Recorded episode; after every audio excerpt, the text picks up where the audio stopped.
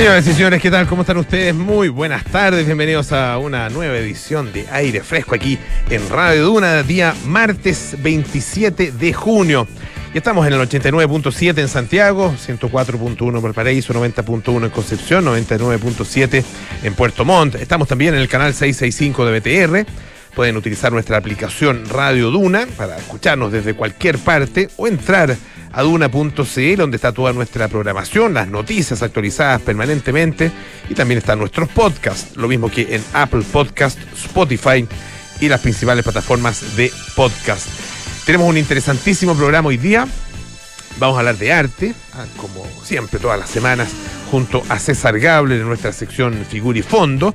Y también estaremos junto em, a Francisco Aravena conversando con la doctora Mariana Casas. Ella em, es una investigadora que ha liderado un trabajo que es muy interesante y que ha llevado a la formación de, una, de un emprendimiento, de una iniciativa que ha recibido ya, una, se ha adjudicado eh, un proyecto COPEC UC, em, que tiene que ver con em, el desarrollo de mecanismos para eh, estimular la generación de lo que se llama motoneuronas hacia las fibras de los músculos.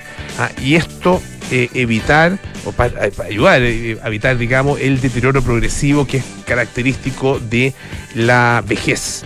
¿ah? Em, son pasos muy interesantes que tienen que ver con, eh, em, en este minuto, ya los estudios o la realización de estudios preclínicos y para posteriormente pasar a fase de ensayos en humanos. ¿ah? así que em, es muy interesante estos descubrimientos y desarrollos que tienen que ver con la plasticidad muscular durante el envejecimiento. Interesante lo que vamos a hablar entonces más ratito aquí en Aire Fresco junto a Francisco Aravena. Y bueno, em, antes de, o sea, antes de empezar, digamos, eh, el programa, em, nuestro, nuestro saludo en muchos de los lugares donde, donde nos escuchan en directo eh, lo han pasado realmente muy mal y, también eh, donde nos pueden escuchar, por supuesto, a través de, nuestras eh, múltiples plataformas y señales, también han tenido unos días realmente muy amargos, muy difíciles y le mandamos a, a, todas esas personas nuestro cariño, nuestro saludo, nuestro apoyo. Y estamos además a su disposición en, en lo que se necesite y los invitamos a todos ustedes que nos están escuchando también a colaborar. Hay múltiples formas de hacerlo. y, las personas damnificadas necesitan ayuda urgente, necesitan ese apoyo urgente eh, de todos nosotros. han sido días realmente muy trágicos, ¿ah? eh, muy dolorosos los que hemos de los que hemos sido testigos a través de las imágenes en estas últimas horas, ¿ah? en la región de O'Higgins, en la región del Maule en particular, también en la región del Biobío las zonas de Valparaíso, zonas también de acá de la región metropolitana, donde la gente lo está todavía pasando muy mal, no podemos olvidarnos de ellos. Eh, pero hay otra, hay un tema, no lo quería dejar pasar, puede no ser de, primera, de primera línea en términos de eh, su importancia, no sé, o trascendencia política, pero un tema que, un tema que tiene, que tiene fondo. Ah, em, tiene cagüín y tiene fondo seamos francos. Ah, eh, lo, titula eh, la tercera de la siguiente manera, una nota de José Miguel Wilson. Show de marcas versus homofobia cómplice. El duro enfrentamiento entre el PC y el móvil que dejó la marcha del orgullo. Como ustedes saben, este fin de semana, eh, el día domingo, se realizó una nueva marcha del orgullo Ah, em, que tiene que ver con reivindicaciones de, eh, movimiento, movimientos de, disidencias sexuales, ah, que partió como movimiento eh, de liberación homosexual y que bueno, se han ido eh, sumando otras disidencias. Y el móvil, que es el movimiento de integración y liberación homosexual, es el organizador desde hace ya muchísimos años. Em, y bueno, el punto es que hubo algunas colectividades de gobierno, colectividades de izquierda, que se restaron de participar. Estaban comprometidas para participar y lo han hecho en otras oportunidades, pero se restaron de hacerlo. Y eh, el móvil en algún momento em, expresó bueno, su, su tristeza ah, y su repudio ante, ante lo, que, lo, que había, mm, lo que había ocurrido. Ah, eh, y bueno, desde el Partido Comunista afirmaron que habían suspendido su participación ah, en, esta, en esta marcha para ponernos, dice, a disposición eh, de la emergencia en las regiones de las personas afectadas por el mal tiempo. Esto no lo decía solo el Partido Comunista, sino que también comunes, Revolución Democrática y Convergencia Social. Ah, em, lo que decían era, bueno, tenemos que enfocarnos en la emergencia climática, la, emergencia meteorológica, em, y esto incluyó algunas autoridades políticas eh, que tenían otras agendas, que tuvieron que restarse, qué sé yo. Esto cayó muy mal ah, en el móvil. Y a través de una declaración dice que repudian ah, estas públicas razones entregadas por eh, estas diferentes colectividades de gobierno diciendo que no es incompatible participar de una manifestación y al mismo tiempo prestarle ayuda a las personas damnificadas. Eh, incluso dice esta nota de la, tercera, el móvil detalló que la marcha sirvió como instancia de acopio de donaciones. Dice textual, eh, la solidaridad en emergencias no es ni nunca será incompatible con una marcha promotora de derechos humanos de las personas LGBTI y más, digamos, porque son varias otras, otras siglas. Dañino mensaje han dado al hermanarse con típicos argumentos de opositores a nuestros derechos. Bueno, casi inmediatamente, desde la cuenta de Twitter de las Juventudes Comunistas, ah, eh, se publicó lo siguiente. Su fiesta de marcas no es ni nunca será compatible con la lucha de las disidencias. Estaremos en las calles, pero no celebrando, sino que dando auxilio a la comunidad LGBTQIA y a todo el pueblo afectado por la catástrofe. Dañino mensaje han dado al ponerse del lado del capital. Bueno, esto generó una contrarrespuesta, obviamente. Ah, eh, palabras sacan palabras, tweets sacan tweets. Dice el móvil, publica a través de su, de su cuenta. ¿Cuál marca? Nombren una. ¿Y a cuántas víctimas de la, homo, de la homotransfobia dieron auxilio en el último año? ¿O al menos saben cuántas víctimas hubo? El mismo partido que expulsaba a personas por su orientación sexual o identidad de género ahora quiere dar cátedras. Por favor. Bueno, eh, una ex constituyente del, eh, del, Partido Comunista, Valentina Miranda, dirigente de la J, JCC, dice eh, que hablan tanto sobre los derechos humanos de la comunidad si no les costó nada sentarse a negociar con Piñera el matrimonio igualitario, cuando violaban los derechos humanos de la comunidad LGBTQ en las movilizaciones. ¿Con qué perso vienen a dar cátedras si lo único que le importa es su show de marcas? Ah, insisten en esto eh, de las marcas. El móvil también la llamo, dice, bueno, que a, qué marca se refiere. Ah, em, y le, le publican, digamos, una, ella, ella misma publica eh, una imagen de dirigentes de la organización con el expresidente Sebastián Piñera. Se dan color porque este año salieron con hombres heterosexuales moderando marcas de copete. Eh, esto de las marcas tenía base porque, claro, algunas empresas que aprovechaban, han aprovechado eh, las marchas del orgullo y la marcha, esta marcha específicamente para hacer campañas de publicidad, pero en los últimos años esto comenzó a ser prohibido por parte de los organizadores del evento, por lo menos no podían tener presencia ahí. Eh, hay muchas marcas que se suman, bueno, las marcas se están sumando a todo este tipo de cosas, y, y bueno, no sé están en su derecho, pero uno también está en el derecho a cuestionarlo. Eh, a las marcas, ¿ah? no estoy hablando del móvil. El móvil, eh, la verdad que en este, en este sentido eh, ha, hecho, ha hecho su trabajo.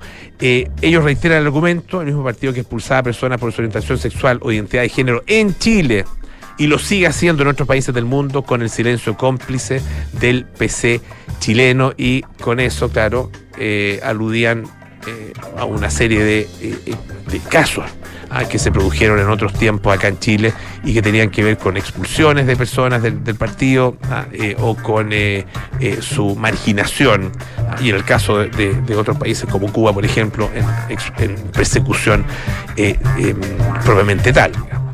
Una pelea ingrata que no, debería producirse, pero bueno, que se produce, hay claramente eh, distintas eh, maneras de mirarlo, eh, pero lo que está claro, para mí por lo menos, es que se puede masticar y comer chicle a la vez.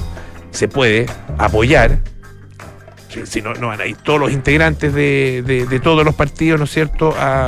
eso no se las creo que van a ir todos los integrantes de todos los partidos del, Frente Amplio y, también el Partido Comunista a ayudar en la emergencia. Están todos comprometidos con eso. Podrá haber alguno que también, eh, y algún dirigente que también pueda participar durante un rato, una hora, dos horas de la marcha, y después seguir ayudando ahí con la pala y las botas de agua. Ah, si es que alguno efectivamente lo ha hecho. Pero bueno, no es tema nuestro. En lo que este, me, me llamó la atención hoy día, estuve mirando es una especie de, de, eh, de nueva afición. ¿ah? Y se las recomiendo porque es bien entretenido ver las, los remates o subastas de eh, las grandes casas eh, de subastas del mundo. Remates, estoy hablando de, subastas de arte, ¿ah? remates de obras de arte. porque se subastan, la verdad, que uno, unas obras increíbles, ¿ah? de, de, unas obras de arte, que sea pintura, escultura otro tipo de expresiones plásticas eh, de distintas partes del mundo y de, distintas épocas de la, historia del arte. Es bien interesante. Y además que siempre tiene una, cosa atractiva, ¿no es cierto? Y, te genera curiosidad. Ah, em, y, conexión a em, escuchar y ver cómo van, van generándose las posturas y qué sé yo. Bueno, Hoy día, yo no sabía, me lo encontré así en, un live de Instagram en algún minuto en el día y se estaba realizando un eh, remate, una subasta muy importante.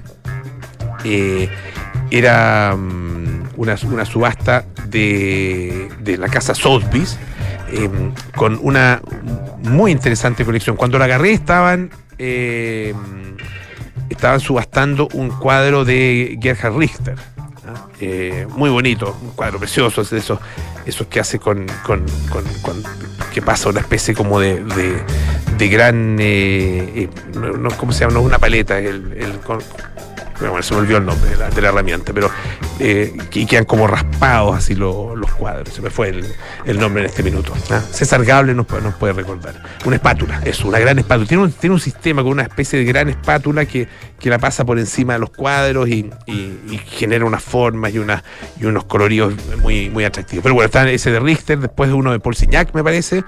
Un, eh, un cuadro, un paisaje también precioso. Y después sale la estrella de, de esta subasta, la estrella absoluta de la subasta, que era un cuadro de eh, Klimt, ¿ah? eh, de Gustav Klimt, el eh, artista austríaco. Ustedes saben, él fue uno de los máximos representantes del arte austríaco, particularmente en Viena, ¿ah? en, el siglo, fines del siglo XIX. y hay pocos cuadros que salgan a remate en estas casas de subasta. Muy pocos cuadros de Klimt que, lleguen a, esta instancia. Ah, eh, en general están o en colecciones privadas que no, van a vender y, otros en museos que menos aún van a, van a venderlo. Ah, em, él tiene, bueno, tiene varios, varios cuadros que son clásicos, muy, conocidos ah, eh, de, de Klimt. cuadros, bueno, el beso, por ejemplo, que es de los más famosos. Em, hay otro que, muestra un bosque de abedules que tuvo en algún minuto un, récord a nivel mundial. Pero bueno, el punto es que este cuadro em, de Klimt, que se llama La Dama del Abanico, cuadro realmente muy, muy bonito, ¿ah? em, fue rematado en nada menos que 94 millones de dólares. 94 millones de dólares. Esto es un récord para una obra de arte eh, rematada en Europa. Ah, eh, en otros casos han alcanzado eh, niveles mayores, ah, pero ha sido en otras partes del mundo, en Estados Unidos, por ejemplo, ah, o fuera de Europa. Pero en Europa nunca se había alcanzado un precio como este, 74 millones de libras esterlinas, ah, unos 94 millones de euros. No se ha, no se ha revelado, como suele ocurrir, ¿no es cierto?, la identidad eh, eh, del, comprador, em, pero va a tener que pagar en total más de 85 millones de libras esterlinas, considerando el precio del cuadro, más las comisiones y una serie otros elementos que se tienen que pagar. Bueno, y queda destronado con esto eh, nada menos que Alberto Giacometti. Ah, eh, que, mm, cuya escultura El hombre que camina había sido vendido el año 2010 en 65 millones de libras esterlinas, también en esta casa, la casa Sotheby's.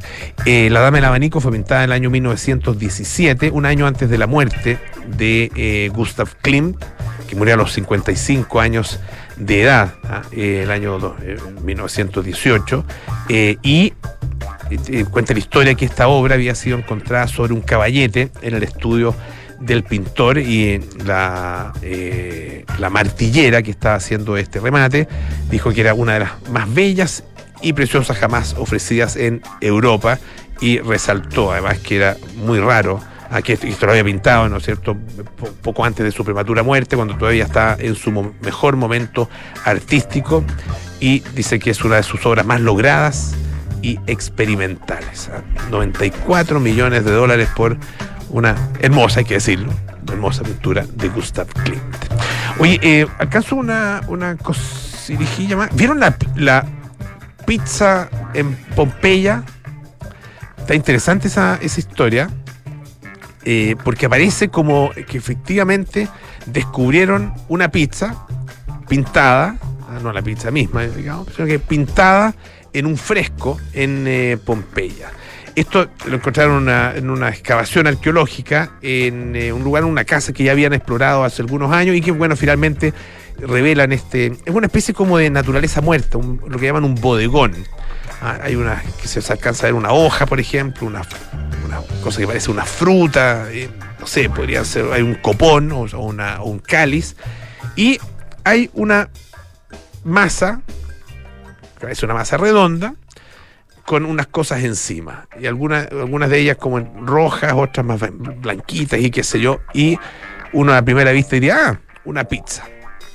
El tema es que, claro, no puede ser lo que conocemos hoy día una pizza, que tiene como elementos esenciales, no solo la masa, sino que el tomate, ya sea el tomate mismo, ¿no es cierto? Tomate propiamente tal, o, hecho salsa, y el queso, particularmente la mozzarella. Ah, eh, esas son los que le dan la característica de pizza ah, y, que nació ahí en más o menos en la zona, ah, en, eh, en, Nápoles. Bueno, el punto es que em, Claro, no puede ser, no puede ser una pizza propiamente tal porque eh, el año, esto, esto tiene unos 2.000 años de antigüedad. 2.000 años de antigüedad. Y a esas alturas no había tomates en Europa. Los tomates llegaron a Europa bastante después. Llegaron de América, de hecho, así que son, con suerte, 500 y tantos años. Eh, y además la mozzarella ah, tampoco había sido desarrollada a esas alturas. Ah, así que Pizza propiamente tal no es. Ah, la mozzarella se supone que fue desarrollada en las cercanías de Nápoles en 1700 y algo. O sea, esto es, otra cosa. Y lo que dicen es que es en realidad una focaccia.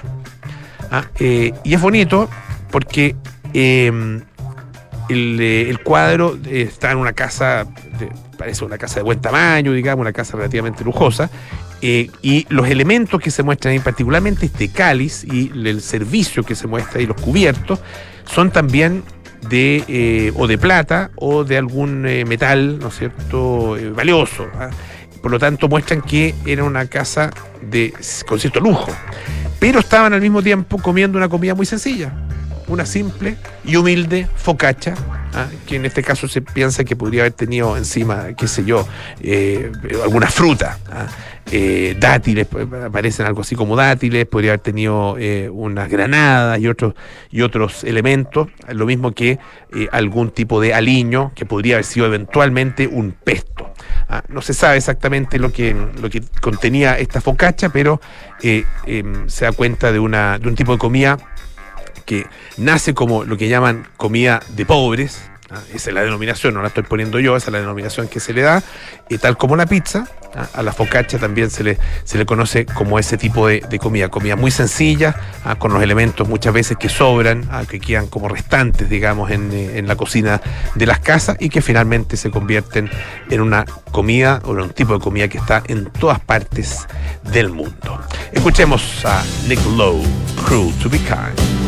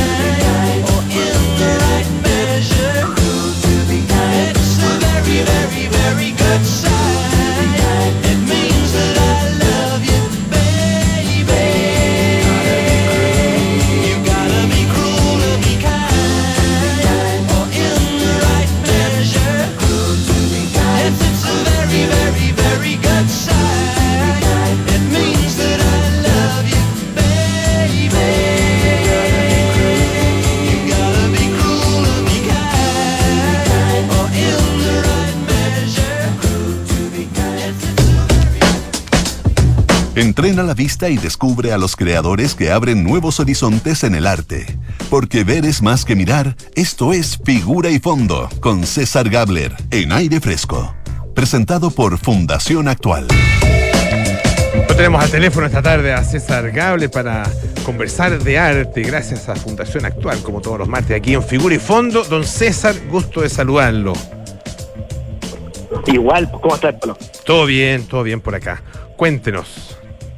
Bueno, te estaba escuchando y te estaba escuchando sobre la subasta. Ah, me he hecho adicto, fíjate. Cada vez que encuentro una, me quedo pegado. Ya, coincidimos al menos en uno, durante unos segundos con la subasta. Yo la vi en Instagram, vi un ratito, no alcancé a ver cuando subastaron el, la obra de Clint. Ya. Me tincaba igual que iba a ser así, porque efectivamente no era, no era cualquier cosa, no era un no era un monito, no, era un cuadro de adeveras. sí, sí, sí. No, estaba bueno, estaba bueno, no, no, la conocía.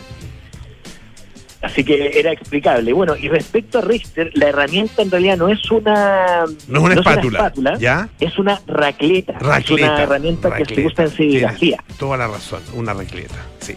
Claro, y Richter trabaja de hecho con varios tipos de racleta e incluso con una hecha especialmente para pintar como pinta, que básicamente son grandes cantidades de, de pintura que sus asistentes le preparan en balde, uno ve para hacer los cuadros que hace, le preparan baldes de color, se aplican sobre la tela y luego con estas raquetas que son eh, de fibra de vidrio algunas, esparce la pintura. Un método que hoy día, si uno empieza a explorar en Instagram, hay no 100, sino que miles de, pintores que lo han copiado hasta, hasta el hartazgo ya el, sistema. Y claro, eh, es la marca registrada de, Richter junto con las fotos borrosas características de, sus cuadros de los años 60 en adelante. Perfecto. Raqueta entonces, no se me va a olvidar. La raqueta, la raqueta. Bueno, esta semana que recién pasó fue una semana demasiado noticiosa como para que uno desde el arte no pueda estar eh, consciente de ella, ¿no? Tú hacías alusión al comienzo del programa a, los efectos que había causado la lluvia y tuvimos también, y algo salió en el programa anterior, los efectos mediáticos, ¿cierto?, de un caso de corrupción que solo va a ir escalando. Mm. Y pensando cómo se podían reflejar ambas cosas, un ejercicio medio ocioso quizás eh, de cómo se podían reflejar ambas cosas muy contingentes en el arte, me acordé de, un par de obras de un artista están ahora disponibles para que las puedan ver en vivo, eh, un artista muy destacado, por cierto, que es Máximo Corbalán. Y él tiene dos piezas en dos lugares, podríamos decir, públicos, o sea, efectivamente lo son, que es el Centro Cultural La Moneda, la obra se titula Hacer Agua, y en el, eh, en el MAC Quinta Normal tiene otra obra que se, se titula Tejado de Vidrio. Ambas obras que tienen una inspiración, y ya voy a detallar un poquito más, tienen una inspiración en, temas que van hacia la memoria, los derechos humanos, la propia experiencia del artista. Máximo nació en 1973, él y su familia se van a consecuencia eh, del golpe y, y, tienen, digamos, una, una experiencia muy traumática ligada al golpe de Estado. Eh, pero claramente las obras, teniendo la vinculación que tienen, muy directa, aunque no sea evidente al verlas, con, con esas situaciones eh, vividas durante el golpe y en los años posteriores, también se pueden leer en la clave que nos dan estos dos acontecimientos, partiendo por el tema eh, evidente en ambas obras de la presencia del agua, porque son dos piezas instalada en el espacio arquitectónico, no se trata de, cuadros ni fotografías, sino que son, podríamos decir, instalaciones que, que se infiltran, y el término es muy pertinente en este caso, se infiltran en los espacios que ocupan y dejan caer agua, como en, en, algunos casos, en un caso, digamos, en, hacer agua como una suerte de gran gotera que se filtra a través de, de dos planchas metálicas muy parecidas a las que se usaron, así lo escriben también en el comunicado, las que se usaron en los negocios eh, post-estallido, eh, pero dado que está en el Centro Cultural La Moneda, a pasos de la moneda, evidentemente uno puede hacer la conexión de que es como una gotera en la institucionalidad, es como que no se ha podido eh, resolver un problema. Y si uno piensa en, en estas cosas que hemos vivido recientemente, eh, dan cuenta de ciertos problemas estructurales, particularmente el tema de la corrupción. ¿Cuánto tiempo llevamos hablando de corrupción?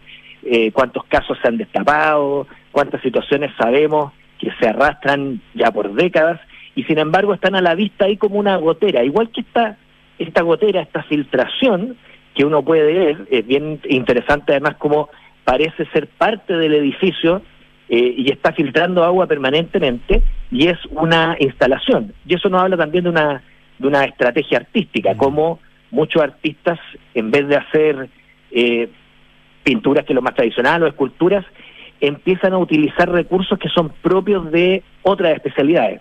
Eh, en el caso de Máximo Corbalán, él ha trabajado con científicos, con arquitectos, ingenieros, yo creo en este caso, para hacer obras que se valen de estrategias técnicas y materiales de otras disciplinas para abordar situaciones que muchas veces exceden los temas tradicionales del mm. arte. Pero ya sabemos, el de arte contemporáneo hoy día usa todo lo que tiene disponible. Oye, está, eh, estaba mirando la, la, fotografía, yo no lo he visto en vivo esta, esta instalación.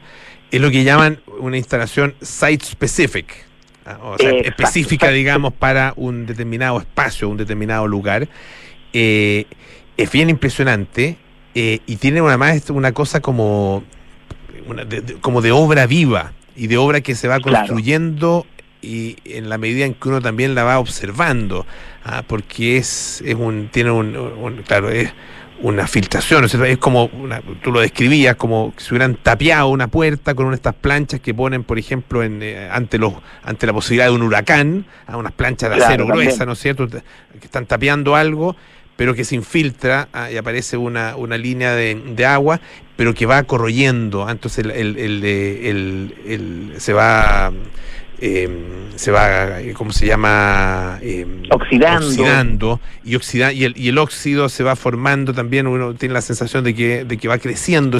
Bueno, no, no habría que observarlo durante un largo rato, digamos, para que eso sucediera, pero esa es la impresión que, que causa, una cosa que está viva. efectivamente. y efectivamente la, plancha, la mancha de óxido va creciendo. Entonces, claro, desde el punto de vista formal es como ver el desarrollo de una imagen. Claro. ¿Cierto? Claro. Como bien lo dices tú, una imagen viva es también una metáfora mm.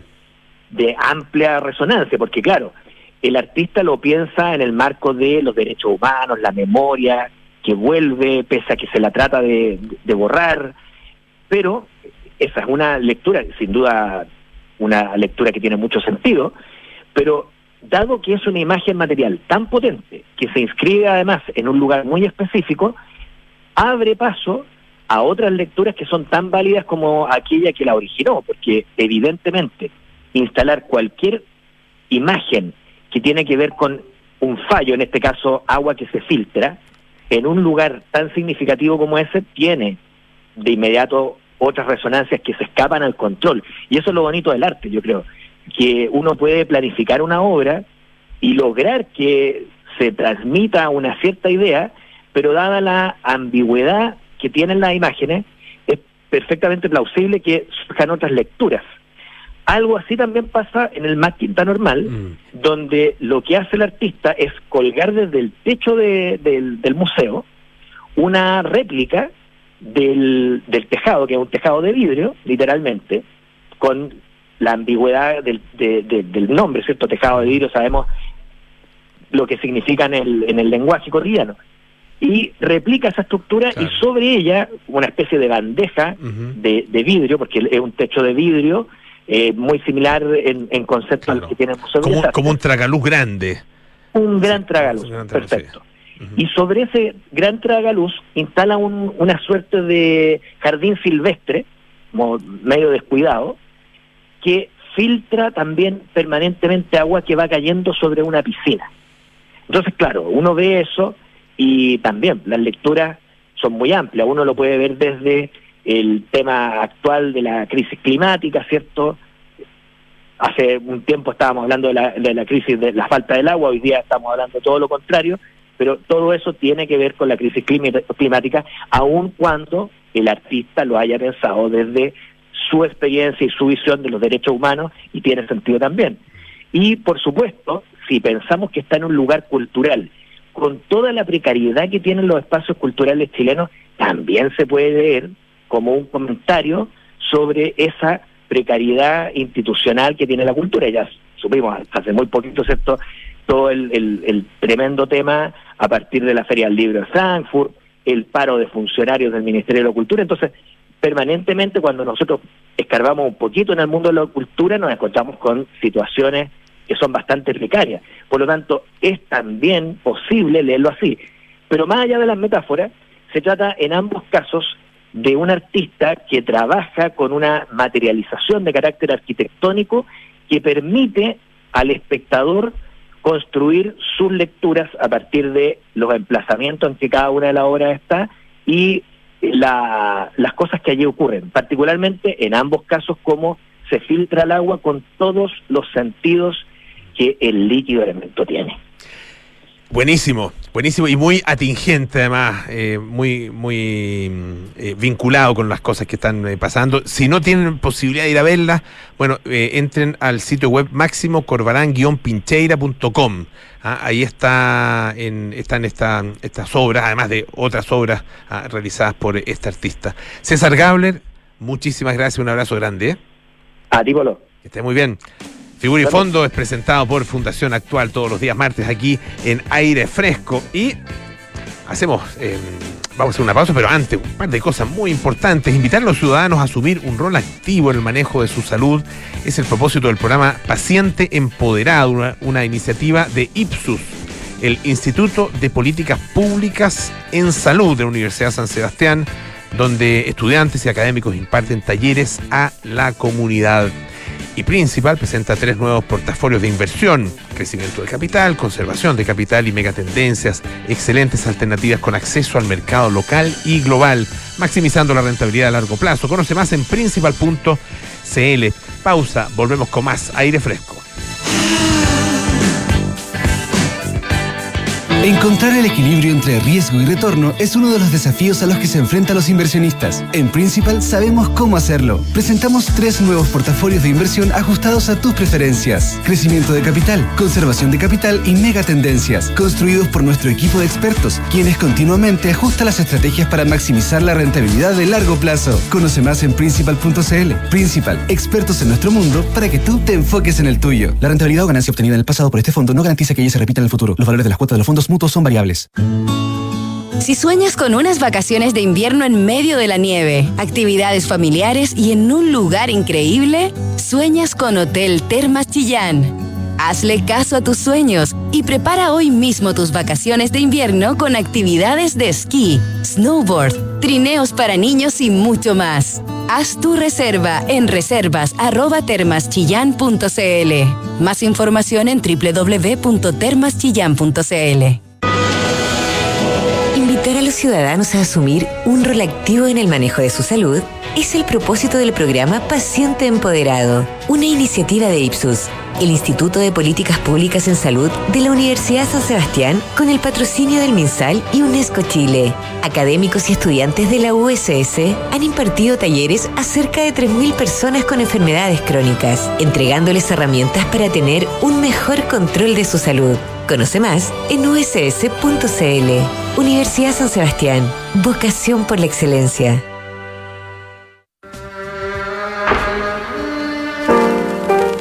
Amy Winehouse irrumpió como la voz más importante del nuevo milenio. Con su look retro y su desparpajo, necesitó apenas de dos discos para alcanzar la gloria en la música popular. Aunque su estreno discográfico de 2003 le dejó un sabor amargo, ese álbum la transformó en una celebridad y le cambiaría su estatus para bien o para mal. Los 20 años de Frank, el debut de Amy Winehouse. Esta es la historia que te contaremos hoy desde las 8 y media en un nuevo capítulo de Sintonía Crónica Debut en Duna 89.7. A ver, ¿qué le vamos a poner? Ya sé, seguridad. Seis airbags, cambios dinámicos al volante para una mayor performance, mm, un diseño único, moderno y confortable espacio interior. Ah, un sistema de audio de alta fidelidad y pantalla multimedia con Android Auto y Apple CarPlay, además de un potente motor turbo de 150 HP. Listo, mi mejor obra. Maravíllate con Renault Arcana, la evolución del SUV. Cotízalo en Renault.cl. Terco Center. Tú que quieres irte tranquilo este fin de semana, mejor piensa en Verisur, porque ahora con su nueva cámara de seguridad con inteligencia artificial integrada, podrás monitorear tu hogar o negocio las 24 horas del día, estés donde estés, a través de la app desde tu celular. Porque Verisur funciona. Contrata la alarma Cero Visión llamando al 600-385-0003. Calcula ahora en verisur.cl. Enfrentar el cambio climático es tarea de todos. Duna, por un futuro más sostenible. 450 días y contando son los que celebra Acciona Energía en la construcción del Parque Eólico San Juan de Marcona, ubicado en el departamento de Ica, en Perú, la primera instalación renovable de la compañía en el vecino país.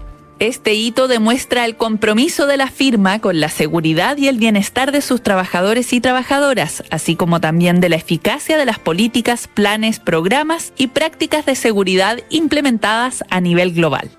La consecución de este millón de horas sin accidentes refuerza el posicionamiento de Acción a Energía como líder en sostenibilidad y energías renovables reafirmando esta posición a través del desarrollo de proyectos relevantes para impulsar la transición energética. Acciona, expertos en el desarrollo de infraestructuras para descarbonizar el planeta.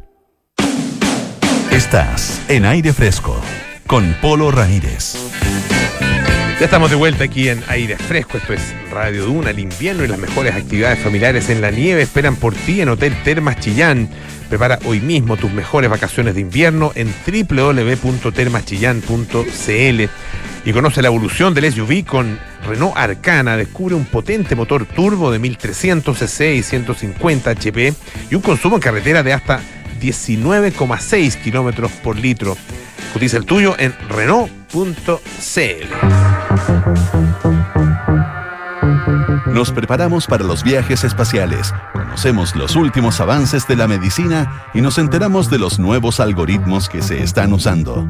Activa tu inteligencia artificial, porque en aire fresco es hora de conversar con los expertos junto a Polo Ramírez y Francisco Aravena.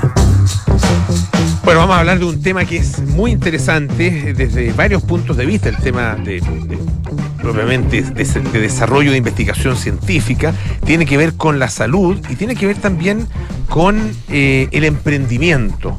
Francisco Aravena, ¿qué tal?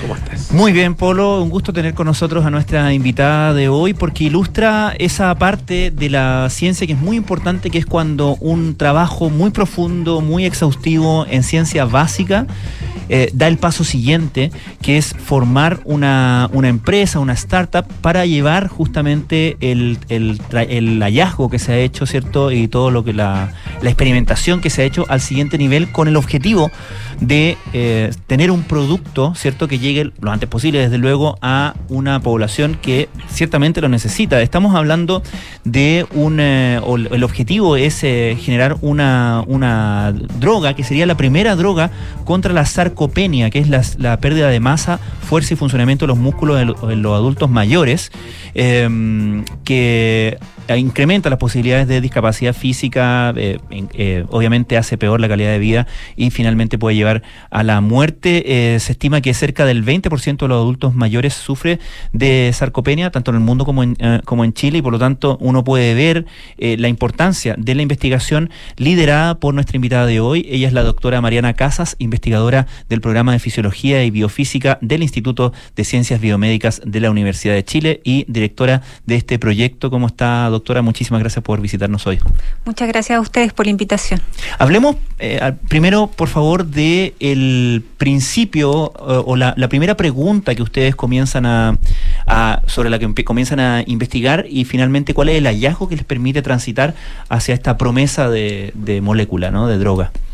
Nuestro grupo eh, trabaja en la fisiología del músculo esquelético, cómo funciona, cómo se adapta. Y dentro de ese contexto, nosotros estudiamos la plasticidad del músculo, que se refiere a esta capacidad que tiene eh, el tejido muscular de adaptarse a distintas demandas. Eh, es un ejemplo clásico el de los deportistas, ¿cierto? Eh, un maratonista no tiene el mismo tipo de musculatura que un corredor de 100 metros plano y esto es debido a que esas fibras musculares se adaptan cambiando la expresión de sus genes. Entonces, desde hace varios años nosotros hemos estado estudiando cómo eh, se genera este cambio, puesto que el, eh, el estímulo principal es el estímulo eléctrico que viene de, la inervación. Entonces, eh, queríamos saber cómo era eh, que la célula descifraba estos patrones de estimulación para poder llegar cierto hasta los cambios de la transcripción y por ende en su fenotipo. Y en este camino nos encontramos con, con una ruta que, que es bastante novedosa, en la que en la membrana de la célula eh, se, detectan los cambios de potencial y se activa una vía de señalización que, que pasa por, por, varios pasos, se libera ATP, se une a otros receptores, para finalmente desencadenar la transcripción de genes que dan paso a un tipo de fibra a otro. Lo que, lo que nos condujo finalmente al hallazgo es que mientras estudiábamos esta vía, eh, probamos distintos eh, inhibidores, ¿cierto?, que podrían eh, impedir que esto ocurriera. Es parte de lo normal que uno hace cuando estudia estas cosas.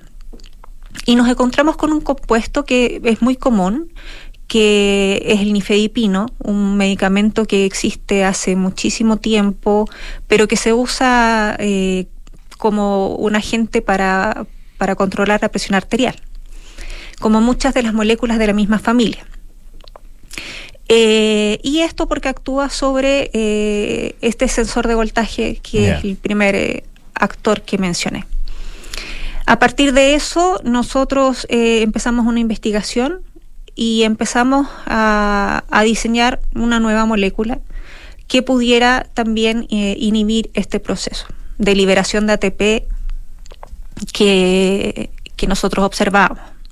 Lo interesante es que en varias eh, miopatías, en varias enfermedades musculares, nosotros hemos visto que esta vía que nosotros describimos como sana, ya, para permitir cambios funcionales, está alterada. Está alterada, por ejemplo, en eh, la distrofia muscular de Duchenne, está mm. alterada también en ciertos eh,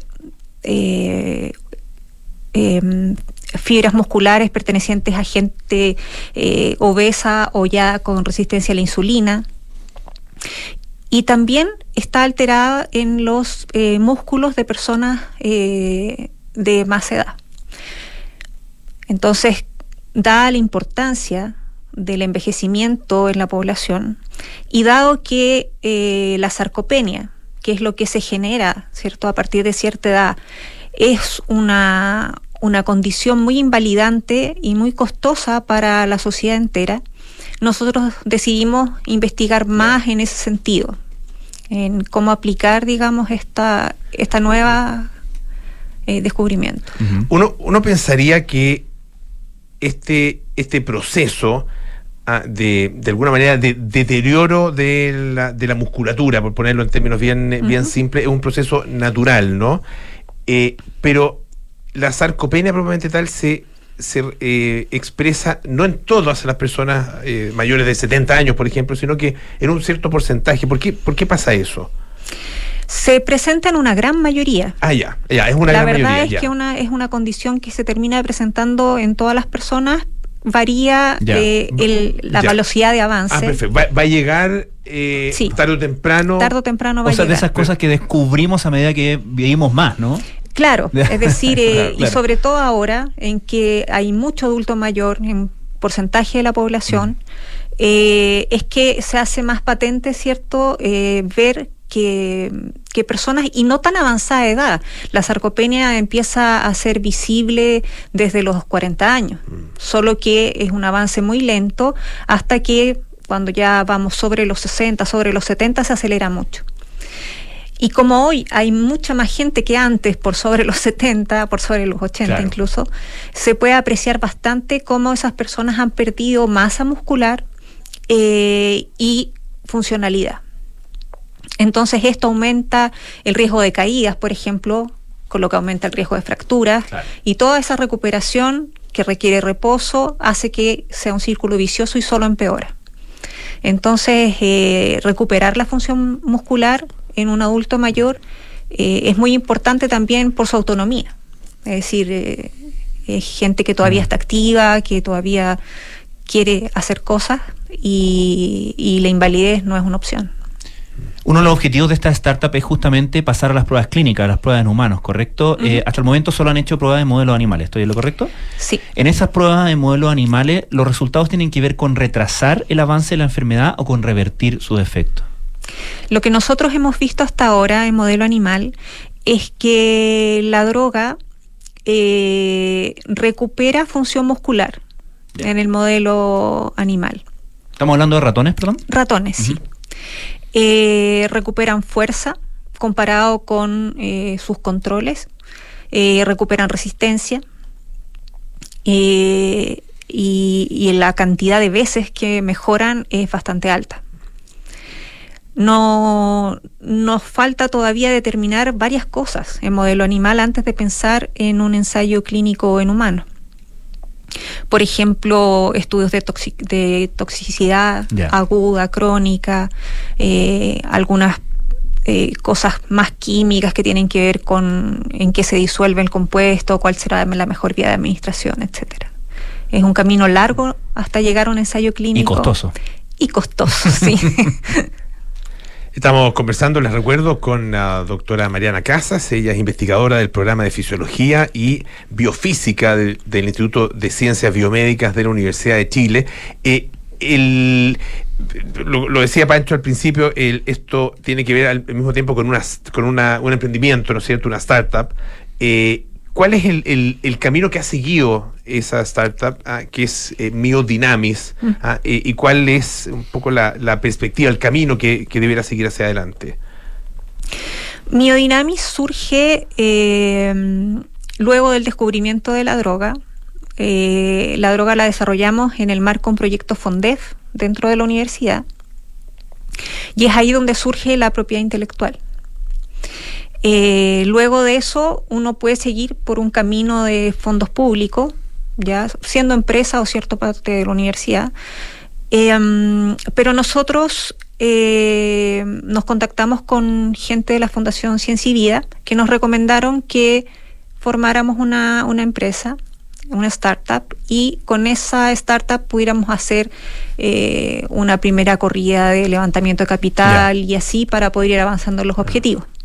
Así es que luego de este descubrimiento, eh, nosotros estamos todavía eh, en negociaciones con la universidad para la obtención de la licencia eh, de la molécula para poder ya como, como miodinamis poder trabajar y hacer los experimentos que nos van a conducir cierto hacia las pruebas clínicas. De esa manera surge como una una salida, ¿cierto?, del mundo universitario hacia un mundo que ya tiene que ver con los negocios, con, ciertas normativas que, ya no se cumplen en la universidad. Y esto, eh, la perspectiva futuro es, eh, eh, bueno, desarrollar, ¿no es cierto?, un medicamento para producirlo acá, por ejemplo, o se vende todo esto y, se, y, lo produce una, que sea un gran laboratorio eh, internacional? ¿Cuál es un poco el camino que se sigue? o cualquiera de ellos. Cualquiera de ellos. lo, lo, primero que uno eh, trata de hacer es eh, ir avanzando, ¿cierto?, en, en ciertos hitos que están bastante descritos en lo que es el desarrollo de un fármaco, de las cosas que hay que tener para ir avanzando. Entonces, eh, el, instante en que empieza la, empresa a funcionar tiene que, eh, en primer lugar, ir llenando, ¿cierto?, esas casillas que son la seguridad, ¿cierto?, que son eh, la sensibilidad del medicamento, etcétera. analizar todos los órganos del cuerpo para evaluar si están bien. Entonces hay muchas cosas de esas que, que la empresa tiene que hacer para ir teniendo un paquete tecnológico cada vez más sólido. Y con eso entonces eh, ir levantando capital hasta pasar a una fase clínica. Hay fases clínicas que se han hecho en Chile con respecto a otros medicamentos, pero también está la opción de que llegado ese momento una farmacéutica más grande se interese y se pueda eh, relevar esta. Y está el clásico dilema de en qué momento dejar entrar a esa, a esa farmacéutica, ¿no? Tiene que ver con cuán, cuán, lejos se lleva la aposta propia para, para tener mayor participación en eso. Ahora, el, eh, en, ese sentido, ustedes están ya interactuando. ¿Cuál es tu experiencia, muy brevemente, eh, tu experiencia en, en esta salida al mundo de los inversionistas científicos? ¿Qué impresión te has llevado? Eh es un mundo bien particular. es un mundo bien particular porque em, hay, que, hay que ir a buscar el capital en realidad. No hay como, como lugares donde uno pueda ir a pedir. Eh, sin embargo, hay gente con experiencia y en la Fundación Sensibía hay Claro. gente con experiencia para eh, hacer esta, estos levantamientos de capital, pero eh, es todo un mundo distinto, eh, con otro lenguaje, con eh, es otro mundo, realmente. Claro, distante probablemente del, eh, del mundo de la ciencia, pero que está cada vez convergiendo más. Sin Ah, duda. y cada vez acercándose más. Eh, Doctora Mariana Casa, investigadora del programa de Fisiología y Biofísica del Instituto de Ciencias Biomédicas de la Universidad de Chile, muchísimas gracias por estar esta tarde con nosotros. Hay mucho éxito además en, en este proyecto. Muchas gracias a ustedes por la invitación. Muchas gracias. Pancho, un gustazo como Un gusto, siempre. como ¿eh? siempre. Nos vamos, viene cartas notables con Bárbara Espejo, nada personal con Matías del Río, Josefina Ríos, terapia chilensis con Arturo Fonté, María José Ochea y No- Noam Titelman, y sintonía de crónica debut con Bárbara Espejo y Francisco Aravena, el mismo Pancho Aravena, Francisco Aravena, la Aquí. la misma persona. Nosotros nos juntamos mañana a las 6 de la tarde.